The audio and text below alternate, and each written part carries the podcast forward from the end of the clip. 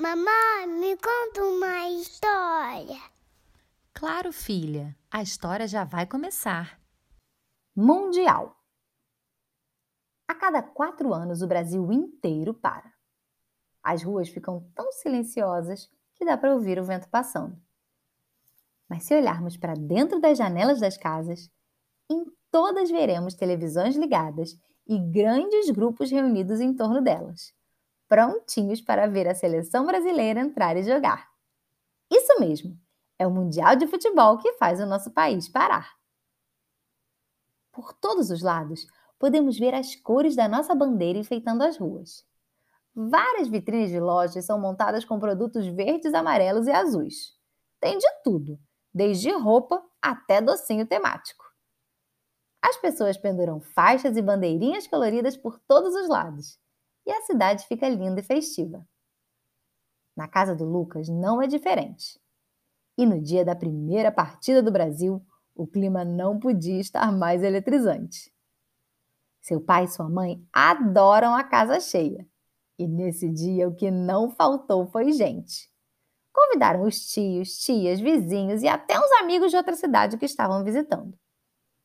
Todo mundo amontoado na sala de estar da casa procurando o melhor lugar em frente à TV. Quando a partida começou, foi aquela emoção. Uma tia fica tão nervosa que logo acende uma vela e começa a rezar. Já outro tio fala tanto palavrão que a mãe de Lucas dá várias broncas e até ameaça pedir para ele sair e ir para o quarto ao lado. O papai de Lucas parece até narrador de futebol.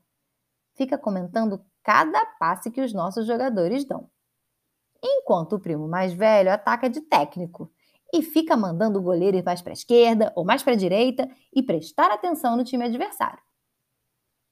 Até a hora do intervalo, o resultado estava em 0 a 0. Que aflição! A turma aproveitou para ir ao banheiro, comer uns sanduichinhos e comentar os melhores momentos do jogo, enquanto a partida não recomeçava. Já as crianças resolveram trocar figurinhas que ainda faltavam do álbum. O segundo tempo começou e todo mundo se reposicionou. Bola vai, bola vem e de repente, já no final da partida, gol do Brasil! Que festa! A casa quase foi abaixo de tanta gritaria. Todo mundo se abraçava, pulava e comemorava. Lucas foi até a janela e gritou: Brasil!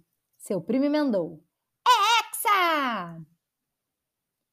Dava para ver pessoas tão animadas gritando pelo outro lado de outras janelas.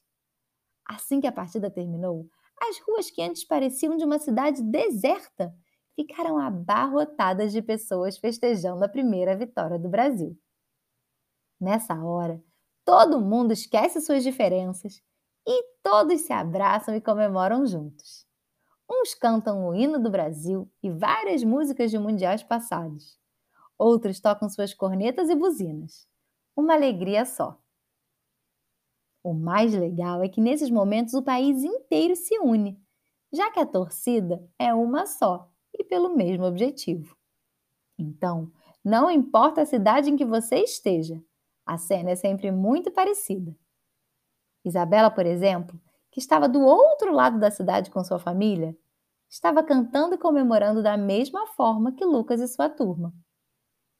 E assim terminou a primeira partida do Brasil no Mundial, deixando o país inteiro mais esperançoso e animado e acreditando que juntos conseguimos vencer.